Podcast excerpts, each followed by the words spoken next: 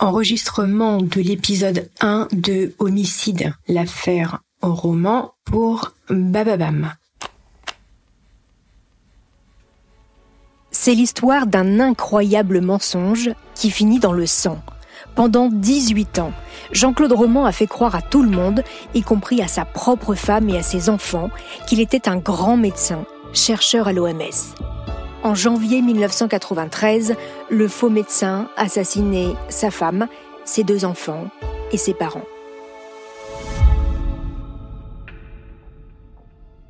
Bienvenue dans Homicide. Je suis Caroline Nogueras, journaliste depuis plus de 15 ans.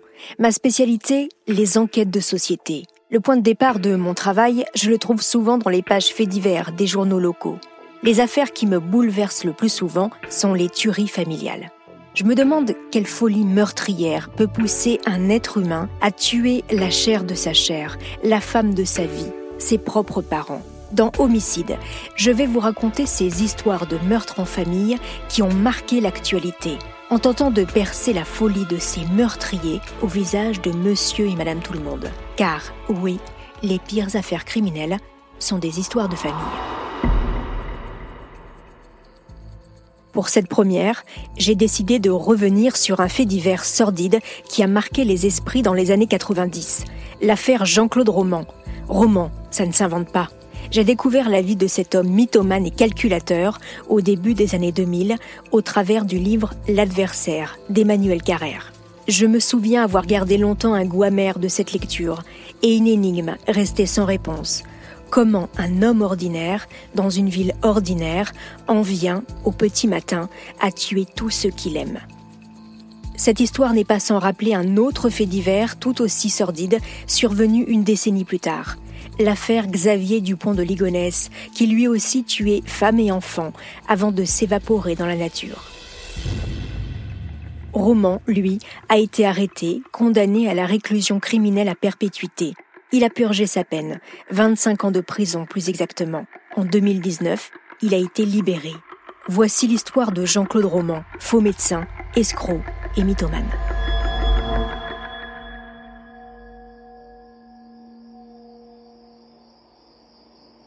Il est un peu plus de 4 heures du matin, le 11 janvier 1993. Le village de Prèves-Saint-Moins, près de la frontière suisse, est encore endormi.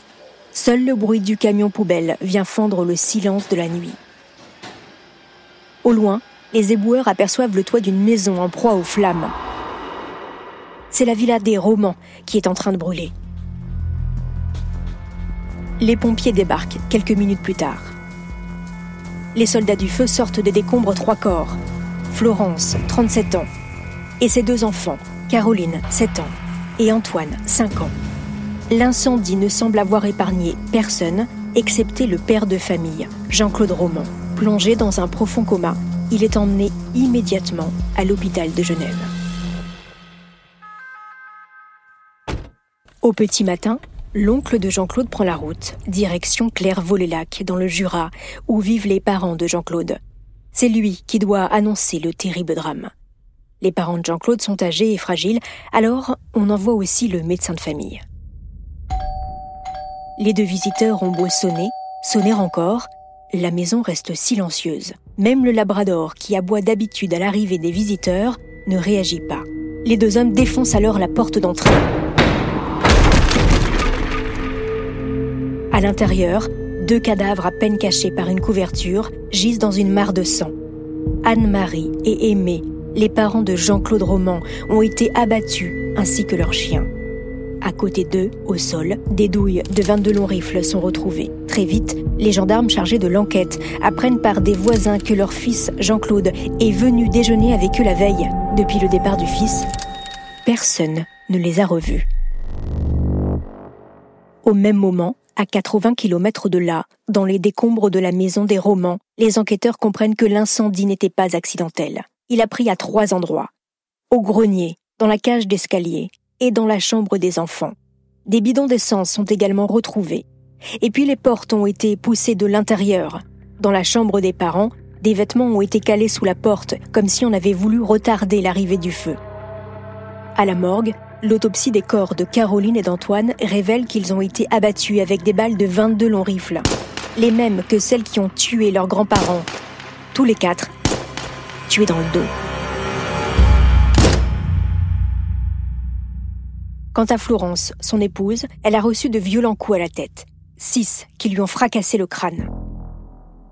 Jean-Claude Roman, le seul survivant de ce massacre, est toujours entre la vie et la mort.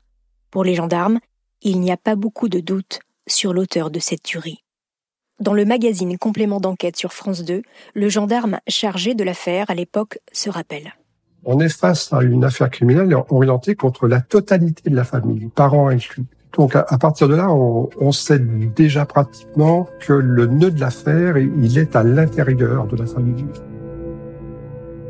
Les enquêteurs partent interroger les proches de la famille et les habitants du village. Voici ce qu'ils recueillent comme information. Jean-Claude et son épouse se sont installés en 1984 à Prèves-Saint-Moins, une petite commune verte et vallonnée où vivent de nombreux hauts fonctionnaires qui travaillent en Suisse.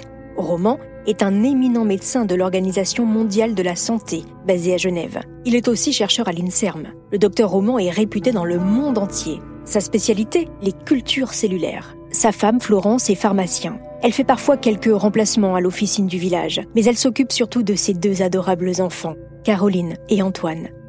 Florence n'a pas vraiment besoin de travailler. Son mari Jean-Claude gagne très bien sa vie. C'est une famille discrète, agréable et bien intégrée. Une famille idéale en somme. Toujours dans complément d'enquête, le gendarme raconte. Le scénario, c'est une famille qui a l'air heureuse, belle maison, c'est un médecin réputé, euh, donc belle situation, on est dans le pays de Gex, une jolie femme, de beaux enfants, on peut dire un peu la maison du bonheur. Le massacre de la famille Roman continue à faire la une des journaux.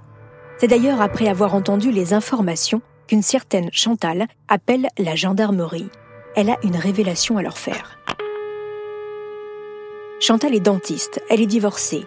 Elle a vécu à Prèves-Saint-Moins avant de déménager à Paris. Elle est la maîtresse de Jean-Claude.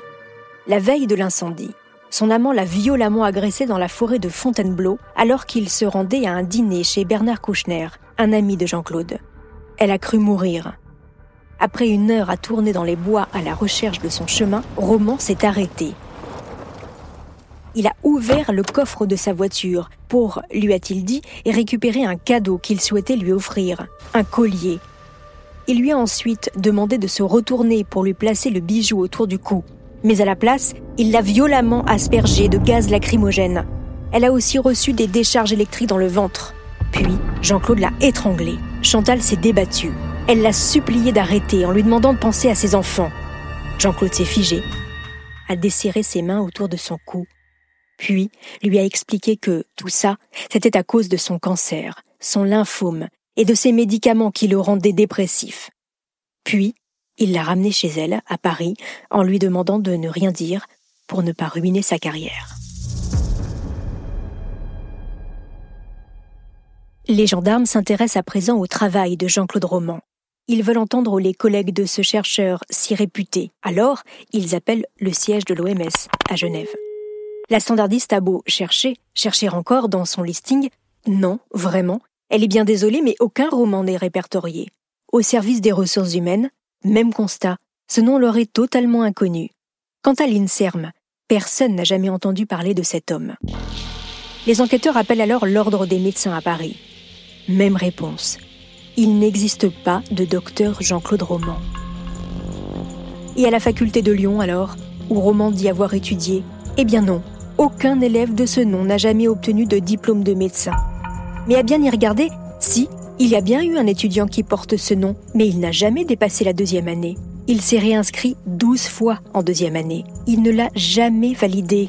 Il n'a même jamais assisté au cours. En quelques coups de fil, les enquêteurs viennent de mettre au jour une énorme imposture. Jean-Claude Roman n'a ni diplôme ni métier. À nouveau, le gendarme chargé de l'enquête explique sur France 2. On sait immédiatement qu'en fait, il n'est pas médecin à l'OMS et on saura un peu plus tard qu'il n'est pas médecin du tout. Deux jours après l'incendie, Jean-Claude Roman est sorti du coma. Il est transféré en médecine pénitentiaire à Lyon. Il est temps d'aller l'interroger. Devant le juge chargé de l'affaire, le procureur et son substitut, Roman commence par tout nier. Il se renferme dans le mensonge, raconte qu'un homme en noir s'est introduit dans sa maison et a tué toute sa famille. Puis, il change de version. La mort de ses parents, il l'ignorait totalement. Mais après sept heures d'interrogatoire, Jean-Claude Roman craque et avoue tous les crimes.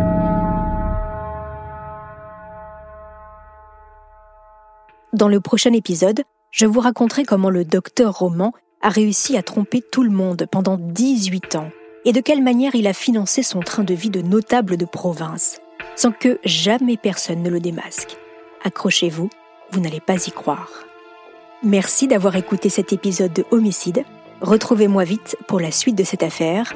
N'hésitez pas à me laisser des commentaires sur votre plateforme d'écoute préférée ou sur la page Instagram ou Twitter de Bababam.